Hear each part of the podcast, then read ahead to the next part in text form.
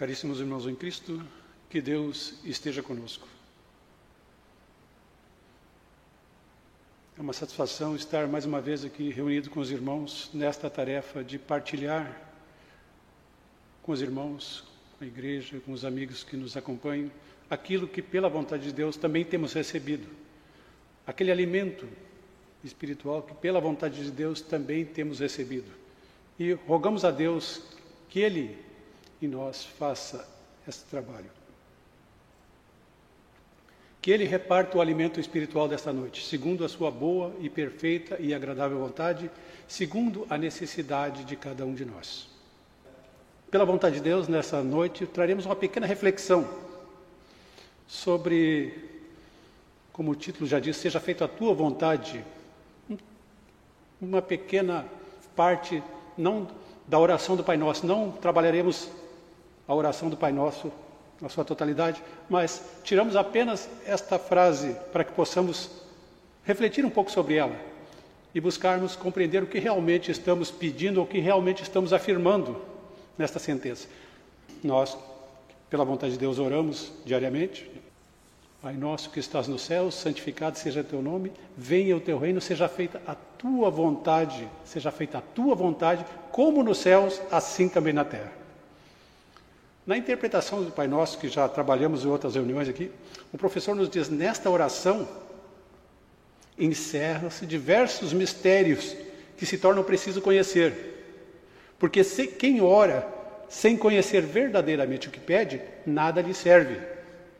E é como se orasse em um idioma completamente desconhecido, posto que quem ora se beneficia com as afirmações que faz na oração. Então a oração não é apenas pedir ou agradecer. Também fazemos afirmações que é necessário que tenhamos consciência daquilo que temos afirmando para poder tirar Diz assim: quem ora sem conhecer verdadeiramente o que pede, nada lhe serve.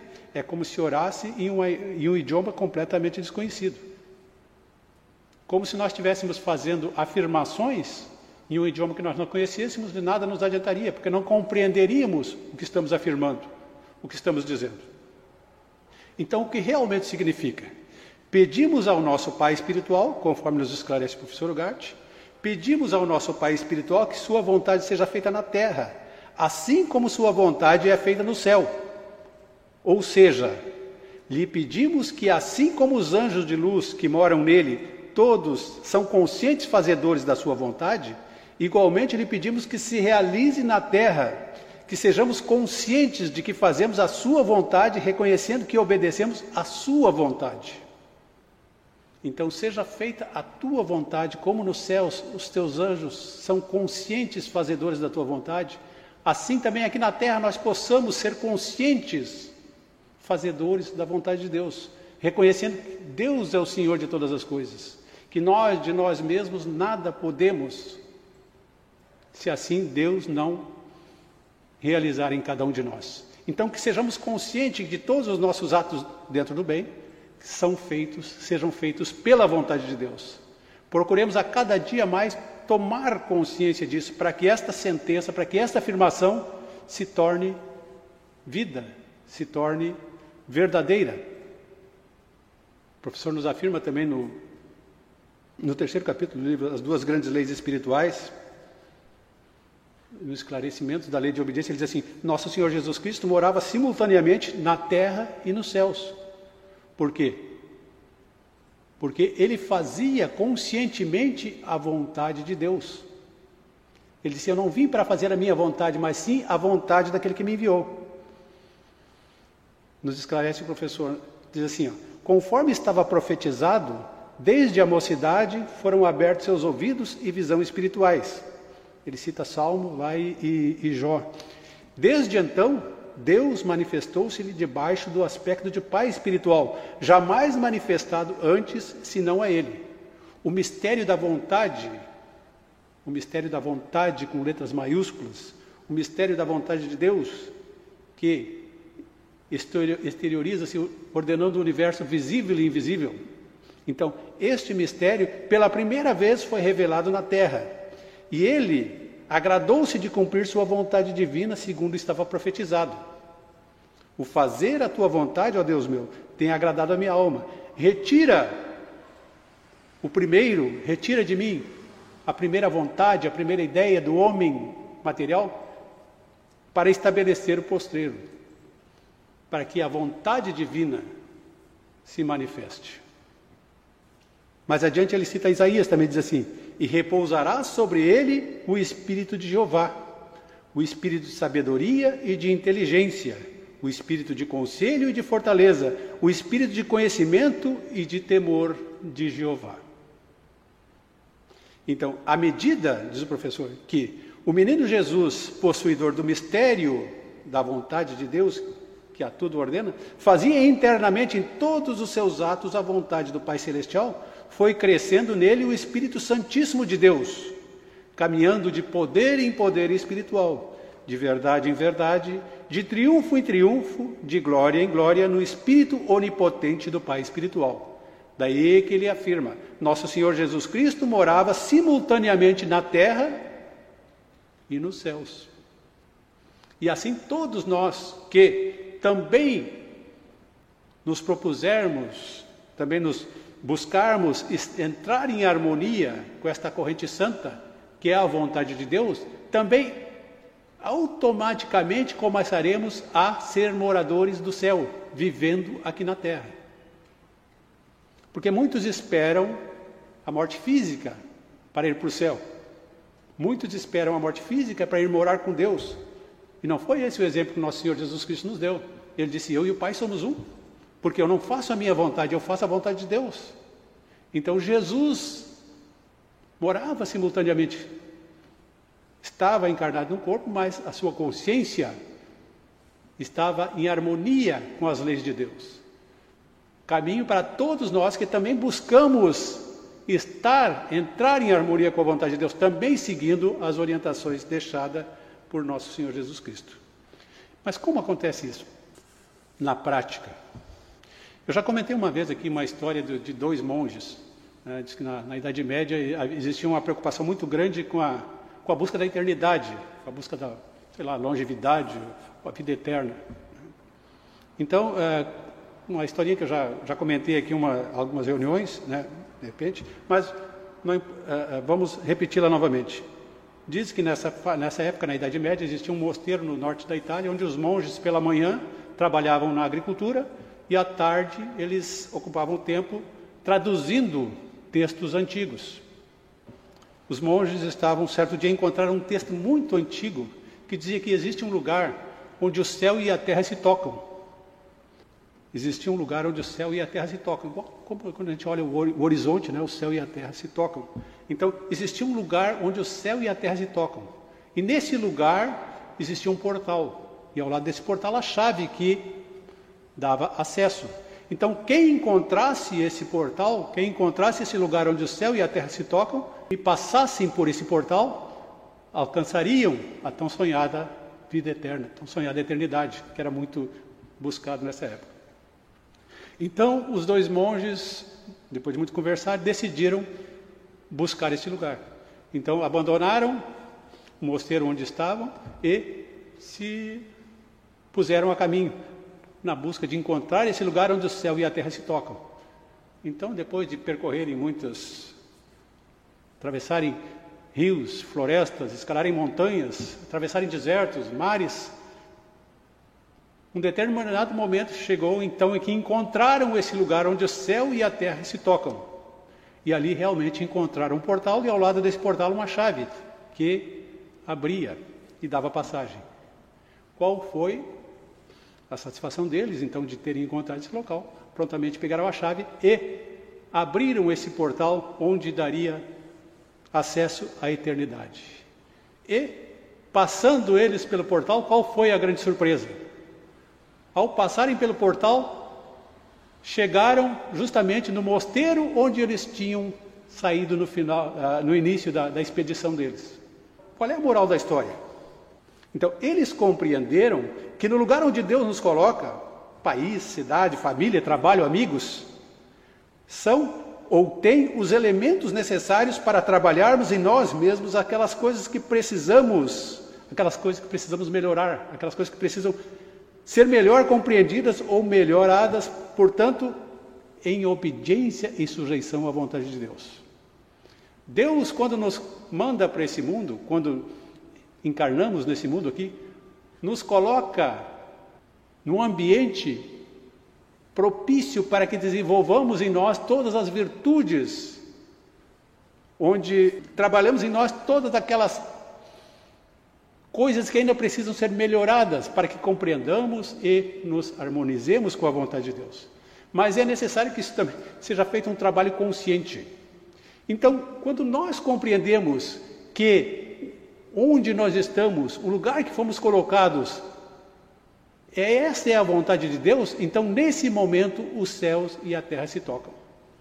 No momento que eu reconheço que eu não nasci na família que eu quis porque eu escolhi, não nasci na cidade que eu quis porque eu escolhi, não nasci no país que eu quis porque eu escolhi, então nesse momento reconheço que essas condições todas foram criadas por Deus. Então, nesse momento, os céus e a terra se tocam.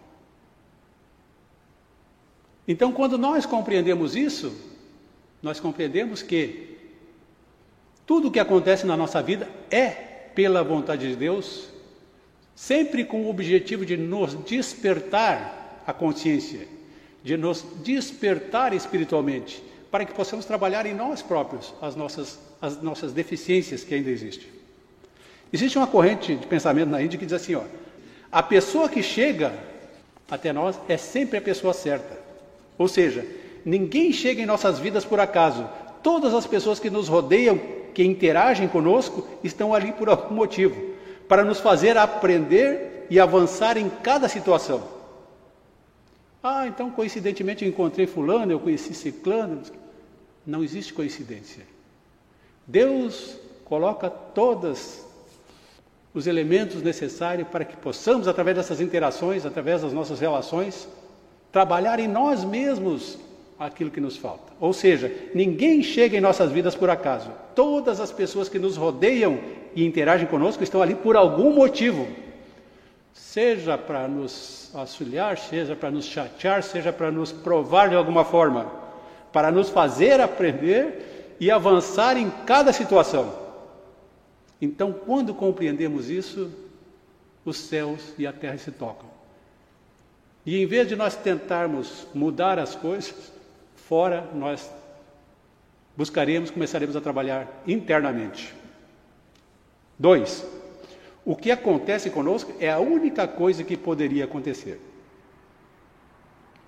Nada Absolutamente nada do que acontece em nossas vidas poderia ter sido de outra maneira, e nem sequer um detalhe mais insignificante. Não existe aquilo de, ah, se eu tivesse feito tal coisa, teria acontecido diferente. Não. Todos nós sabemos que existe uma, palavra que em alguns, algumas reuniões temos usado muito assim, existe uma programação. Todos estamos dentro de uma, programa, de uma programação. E nada pode ser feito para mudar isso a não ser seguir aquilo que nos foi traçado, nos foi determinado a realizar. Não existe nada disso. Ah, se, ah mas, mas, se eu tivesse feito assim ou assado, teria o resultado teria sido diferente. Mas por que não fez? Ah, se eu tivesse pensado, por que não pensou? Ah, se eu tivesse. Então, sempre se. Então, esse se não depende de nós. Número 3. Em qualquer momento que comece, é o momento correto. Tudo começa no momento certo, nem antes, nem depois. Quando estamos preparados para algo novo, para que algo novo comece em nossas vidas, aí então começará. O que aconteceu foi o que tinha que acontecer e teve que ser assim para que aprendêssemos essa lição e seguíssemos em frente. Todas e cada uma das situações que acontecem em nossas vidas são perfeitas, ainda que a nossa mente e ainda que o nosso ego resistam e não queiram aceitar. Mais uma vez, confirmando que Deus nos coloca neste plano e nos dá todos os meios para que possamos desenvolver em nós aquilo que nos seja necessário. Quando temos esta mente, quando temos essa percepção, quando nos colocamos em obediência à Sua vontade dentro dos seus mandamentos e estatutos. Todas e cada uma das situações que acontecem em nossas vidas são perfeitas. E ainda que a nossa mente e o nosso ego resistam e não queiram aceitar. Muitas vezes temos experiência, ah, puxa vida, que azar, puxa vida, isso não poderia ser assim. Ninguém merece isso. Quantas vezes se ouve essa frase, ah, mas ninguém merece isso. Se não merecesse, não estaria sujeito àquilo. Se não merecesse, não estaria passando por esta situação. E se está passando, é porque precisa passar. E nesta situação tem algum ensinamento que precisa ser compreendido. Número 4. Quando algo termina, termina. Simplesmente assim. Se algo terminou em nossas vidas, é para a nossa evolução. Portanto, é melhor deixá-lo seguir adiante e avançar, já enriquecidos com essa experiência. Creio que não é por acaso que estejamos estudando esse texto agora. Então, se estamos estudando esse assunto agora, também não é por acaso. Se este assunto chega às nossas vidas, é porque estamos preparados para entender que nenhum floco de neve cai em lugar errado. Ou seja, se estamos trabalhando nesse momento este assunto, se estamos refletindo sobre isso, é porque é um momento certo e estamos preparados para compreender e tirar o melhor proveito dessa, desse, de, deste estudo. Creio que não é por acaso que estejamos então estudando este assunto nesse momento. Se este assunto chega às nossas vidas, é porque estamos preparados para entender o que entendeu nosso Senhor Jesus Cristo. Assim, que nenhum floco de neve cai em lugar errado. Ou como diz a Escritura, não se move a folha de uma árvore que não seja pela vontade de Deus. Tem um programa de, não sei se ainda tem, um programa de televisão que era um programa de ferreiros. São, então o desafio era, eles tinham que, é, cuteleiros, né? Então eles tinham que, três ou quatro ferreiros lá num, num, num desafio lá, eles tinham que fazer uma faca, pegar um material qualquer lá que eles indicassem lá e daquele, daquele aço bruto, né, forjá-lo, modelar, fazer uma faca. Depois, numa segunda etapa, teriam que afiar, dar, colocar cabo e dar acabamento e temperar essa lâmina. Num terceiro momento, era testada a resistência dessas lâminas. E aí que eu tiro a frase que trago para a reflexão de hoje. Então eles diziam assim, ó, este é um teste de resistência. Então nós vamos cortar uh, materiais que são resistentes a uma faca muito bem afiada, sei lá, tipo um, um osso, uma pedra, um pedaço de ferro. Então eles diziam assim: ó, não importa o que a vossa lâmina vai fazer com o material, mas sim o que o material vai fazer com a sua lâmina. Ou seja, o teste de resistência para ver se ela estava bem temperada. Então, no momento que eles cortassem alguma coisa que teoricamente fosse muito dura, se não estivesse bem temperada, aquilo ali causaria um dano à lâmina. Eles diziam: não importa o que a, vossa, que a sua lâmina vai fazer com o material, mas sim o que o material vai fazer com a sua lâmina. Então eu peguei essa frase assim também para aplicarmos para nós próprios. Quando nós viemos para este ambiente que nós queremos interagir e queremos mudar o mundo à nossa volta, mas nem sempre o que importa é o impacto que nós causamos com as coisas, mas o impacto que as coisas causam em nosso interno. Isso que na maioria das vezes não é observado e na maioria das vezes não é trabalhado. Eu uso um exemplo bem simples assim, vou dizer assim, se, eu, se eu tenho nojo de barata, por exemplo assim, eu passo a minha vida inteira matando barata e afugentando barata, mas nunca procuro entrar para dentro de mim e descobrir qual a razão que eu tenho esse asco por esse aquele inseto. Tem pessoas que têm medo de aranha, têm fobia de aranha, de cobra, passa a vida inteira fugindo, escapando, eliminando essas coisas, mas nunca procuram entrar dentro de si próprios e procurar investigar qual a causa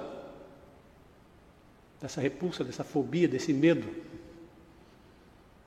Ah, a atitude, a atitude de tal pessoa me incomoda, me irrita. Então, assim, a gente passa o tempo todo tentando mudar o comportamento da pessoa e, e muito, na maioria das vezes, esquece de voltar-se para dentro de si e questionar e pesquisar por que tal coisa me incomoda, por que tal coisa me irrita, por que tal coisa me tira a paz, me tira a tranquilidade. Quando o grande trabalho nosso aqui nesse ambiente é justamente isso. O que diz o texto ali? Ninguém ninguém chega às nossas vidas por acaso. Todas as pessoas que nos rodeiam, interagem conosco, estão ali por algum motivo. nem que seja para desenvolver em nós essas coisas que ainda não vencemos.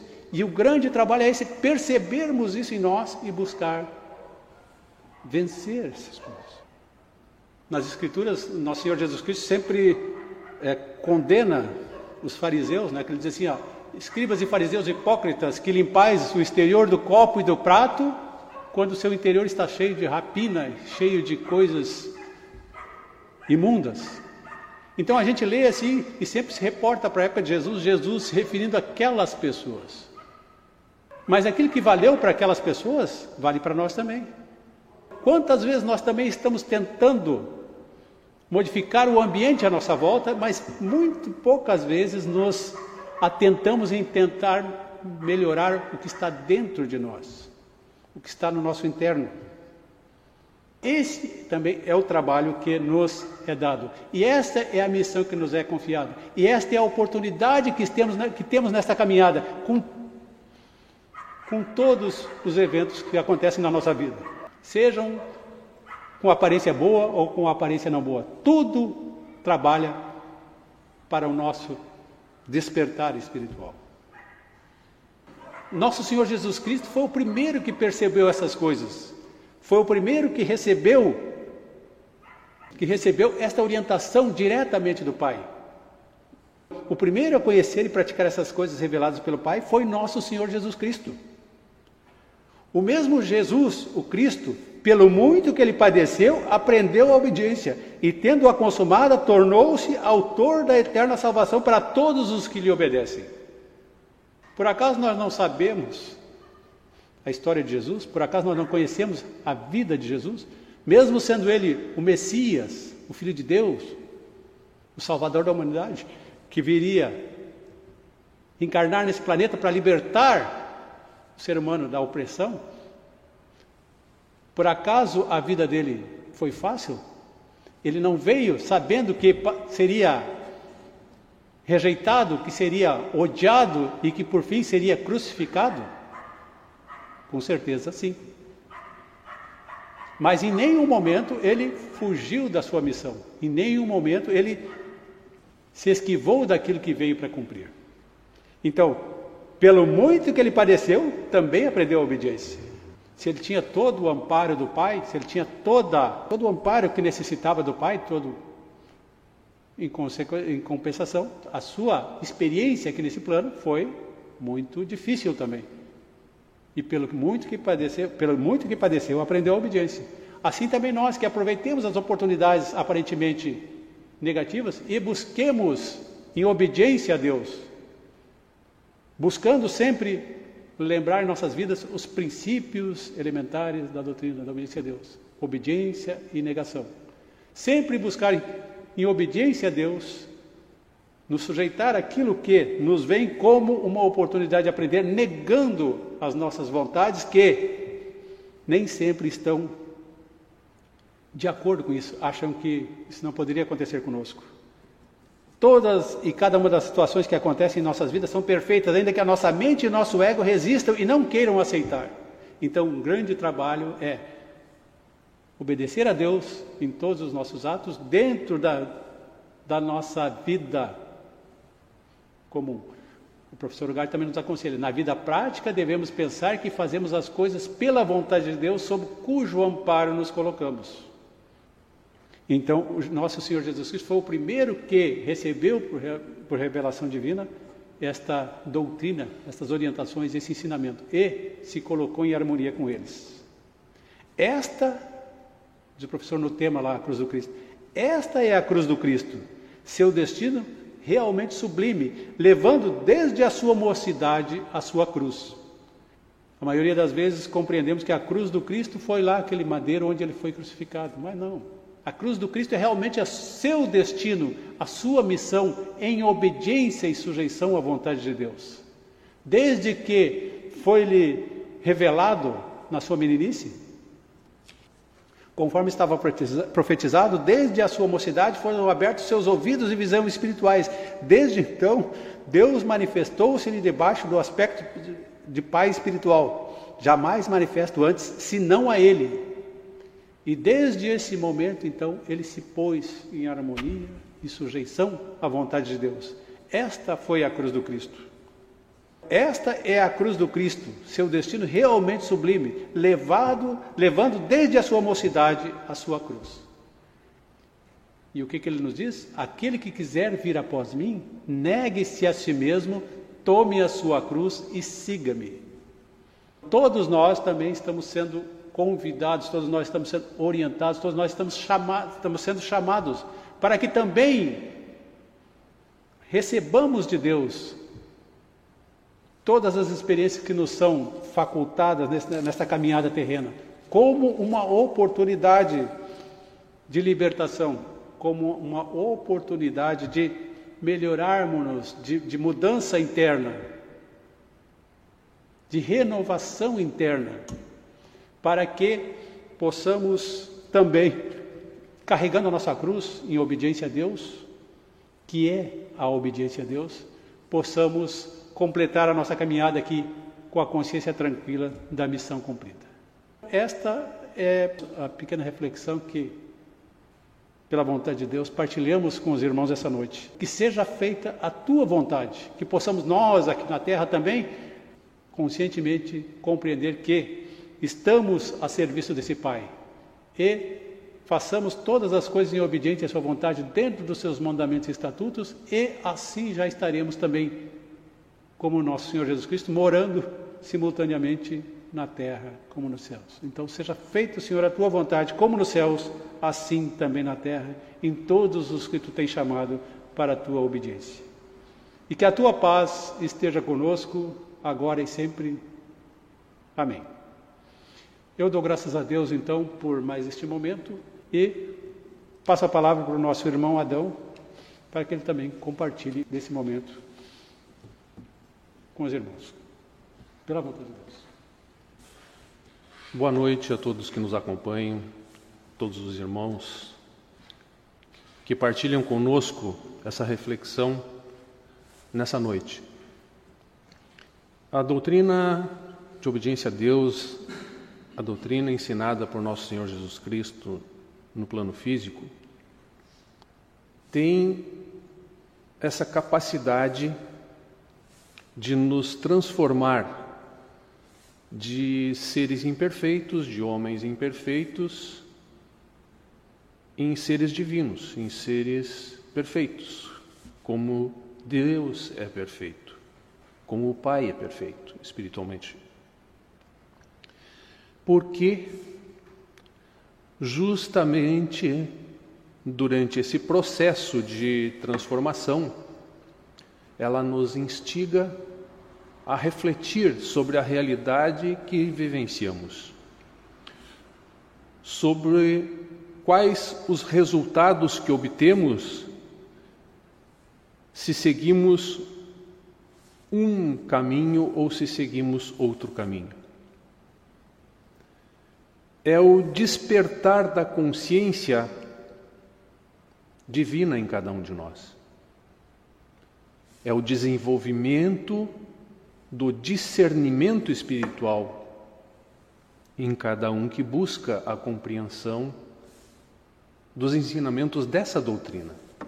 Doutrina da obediência a Deus, doutrina trazida à terra por nosso Senhor Jesus Cristo, com a finalidade de justamente aperfeiçoar os seres humanos na sua alma, no seu espírito, possibilitando a tão buscada salvação dessas almas, a tão buscada unificação com Deus, a condição de uma consciência superior chamada consciência crística. Pois bem, Jesus então vem ao plano físico, o Cristo vem ao plano físico através da pessoa de Jesus e nos ensina toda todo o processo de unificação, o que devemos fazer, como fazer, como ah, se estabelecer um processo de aperfeiçoamento. Inclusive como orar e pedir o auxílio a esta vontade superior emanada de Deus. E ele traz então a oração chamada oração do Pai Nosso, na qual está essa afirmação: Seja feita a tua vontade, como nos céus, assim também na terra. Ou pedindo que Deus dê consciência, dê percepção a nós, para que seja possível identificar a Sua manifestação junto de nós e, até mesmo em nós. Para que com esse desenvolvimento de consciência seja possível então ah, fazer justiça diante de Deus, reconhecer a Sua onipotência, reconhecer a sua onipresença, a sua onisciência. Mas quando nós, dentro da limitação humana, da ignorância humana, lemos essa afirmação, está dizendo que nos céus é feita a vontade de Deus, mas que na terra não é feita. Se isso fosse uma verdade absoluta, Deus deixaria de ser onipotente.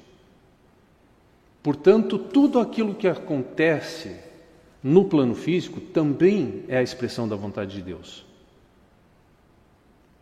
Só que numa condição imperfeita, numa condição muito primária, numa condição muito atrasada.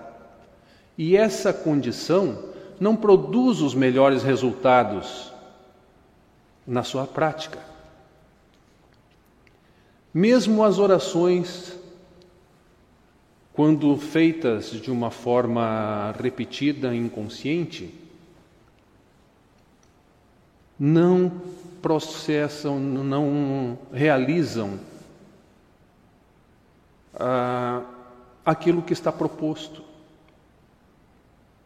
Porque normalmente são desviadas em pedidos em busca da satisfação das necessidades físicas e humanas tão somente. E esta é uma condição ilusória, como nós sabemos, como já faz muito sentido na nossa consciência, isso não produz a salvação, isso não produz a unificação com Deus, isso não produz a perfeição.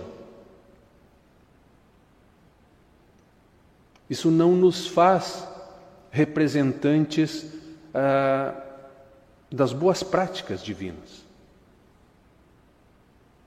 Os bons frutos, como diz o Evangelho, não produz bons, frutos diante da, da divindade. Mesmo que sejam boas obras entre os homens, são menos erradas, com certeza, do que as más obras, mas não produzem frutos para ah, o despertar da consciência, para a libertação da ignorância humana, porque são feitas em harmonia com os interesses do ego. São praticadas uh, de uma forma ignorante, de uma forma inconsciente.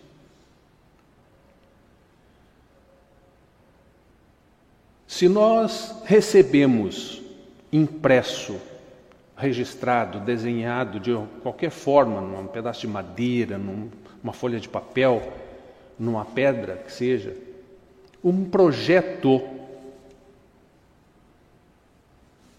de uma construção de um prédio qualquer.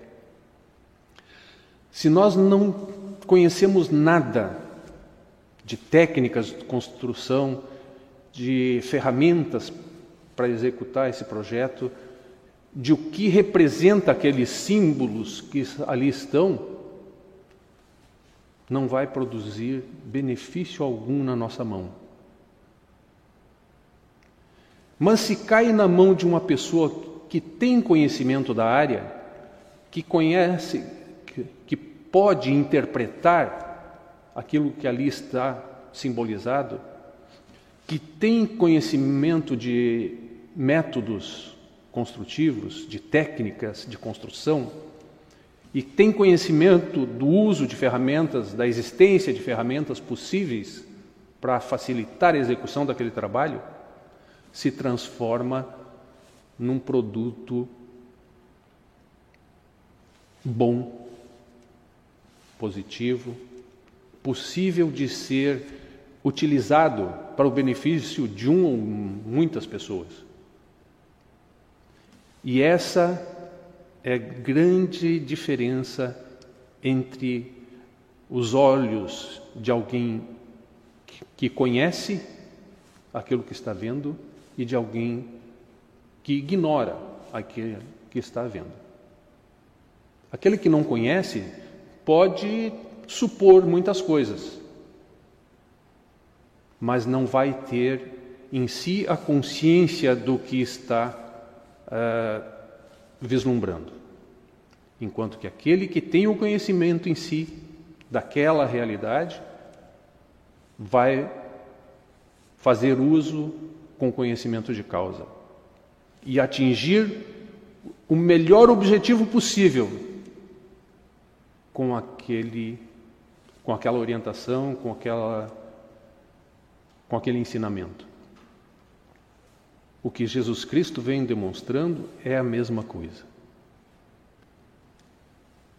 Na verdade, não existe nessa afirmação duas condições independentes da vontade de Deus. O que existe sim no, na condição física é o fato de o ser humano ignorar essa vontade que se expressa em tudo e em todos. Por isso é uma vontade imperfeita. Por isso é uma vontade muito primária, mas é originada na divindade, é originada em Deus e está condicionada ao plano divino naquela circunstância, que é o plano físico. Não deixa de ser verdade, mas é muito limitada, é muito imperfeita. A vontade perfeita reside na divindade, reside no plano espiritual, nas camadas superiores, nas vibrações mais uh, luminosas onde esta vontade não é questionada, não mínimo detalhe que seja. Ela é aceita, ela é compreendida, ela é percebida por tudo que ali está. É a maior perfeição possível, inconcebível para a mente humana. Mas possível de ser uh, conquistada, de ser adquirida através dessa transformação. Que se sai dessa condição de ignorância, dessa condição de falta de luz, de falta de conhecimento, para uma condição de sujeição à vontade plena, vontade superior, que é a vontade divina harmonizando-se com esta e tornando-se uma só luz, uma só verdade. Quando nós vemos os exemplos das vidas de nosso Senhor Jesus Cristo, dos apóstolos e outros mestres que vêm ao plano físico com a missão de nos ensinar, de nos chamar a atenção para essa verdade, nós nos sentimos ainda muito incapazes. Mas esse processo, ele tem a execução divina desde o seu princípio, das primeiras transformações, até culminar na unificação plena com a luz divina. Então, mesmo que nós estejamos lá nas camadas uh, nas órbitas mais afastadas desse centro de luz. Também lá é importante esse reconhecimento para que a consumação desses ensinamentos em nossas vidas nos transforme e nos faça aproximar cada vez mais das órbitas internas dessa, dessa grande criação. Porque tudo que existe à nossa volta, reconhecemos, foi criado por Deus, foi criado pela Sua vontade. Mesmo que seja compreendido uh, como a ciência compreende, que houve uma grande explosão e essa explosão gerou muita energia e essa energia foi uh, se acomodando nas partículas geradas até o momento do surgimento da vida biológica. Tudo isso pode ser compatível com a criação divina. Porque quando dizemos que Deus criou, ou a vontade divina criou todas as coisas, em um segundo. Não dizemos que foi em um minuto. Toda a criação obedece um processo na qual ela é aperfeiçoada. No primeiro momento é gerado uma determinada condição, e essa condição vai sendo transformada e dando condições para que apareçam outras expressões da criação divina. O ser humano é a mesma coisa. Inicia totalmente ignorante o seu processo, a sua caminhada, a sua jornada, e aos pouquinhos vai sendo aperfeiçoado. Mas, como eu já disse, uma outra participação minha aqui, o ser humano é um projeto uh, executado para dar certo. Esse cria, essa criação divina foi projetado e executado para dar certo. Portanto, aquilo que Deus cria para que dê certo, jamais dará errado. Pode haver algumas manifestações imperfeitas durante essa, esse processo de evolução, esse processo de aprimoramento da própria obra divina. E nesse estágio nos encontramos. Nos momentos de alguma lucidez, de alguma iluminação, de alguma inspiração, nos aproximamos das boas práticas, da, dos bons frutos, nos sujeitando à vontade de Deus, mesmo nas experiências desagradáveis, como ainda colocou o irmão Paulo, reconhecendo que nós necessitamos dessas experiências também. E que, longe de ser uma, um prejuízo para nós, é um benefício, porque elas vão proporcionar muito impacto nas nossas, uh, no nosso aprendizado, na nossa vivência. E esses grandes impactos, normalmente, são ensinamentos que não esquecemos. Normalmente, esses ensinamentos que nos impactam bastante, nós levamos para a eternidade. E aí, verdadeiramente, somos transformados. Ainda o irmão colocou que é muito difícil nós buscarmos a transformação. É muito difícil nós nos interessarmos em mudar as nossas ações, as nossas compreensões, mesmo sabendo dos bons resultados. E, e nesses momentos é que as experiências mais uh, desagradáveis nos fazem uh, evoluir, nos fazem ir à frente. Porque se nós sucumbimos diante de uma experiência dessas, nós perdemos oportunidade, nós deixamos uh, de evoluir, deixamos de aprender. Mas a própria consciência que está sendo desenvolvida em nós nos mostra, nos aponta onde falhamos, por que falhamos. Porque não estamos agindo de acordo com aquilo que a nossa consciência faz ver que seja o correto. Não estamos nos harmonizando com os ensinamentos divinos.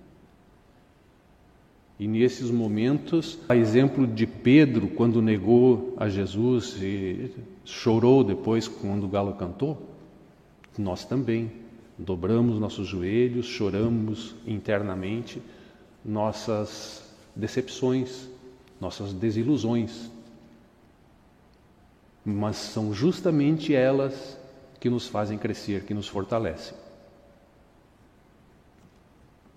Porque uma pessoa que não é desafiada em nada na sua vida, ela é uma pessoa fraca, ela é uma pessoa sem grandes recursos, sem grandes, uh, sem grande capacidade de, de tomar decisões corretas. Existe um ditado popular que eu não sei se eu vou lembrar literalmente dele, mas a, a ideia para passar eu creio que eu lembro.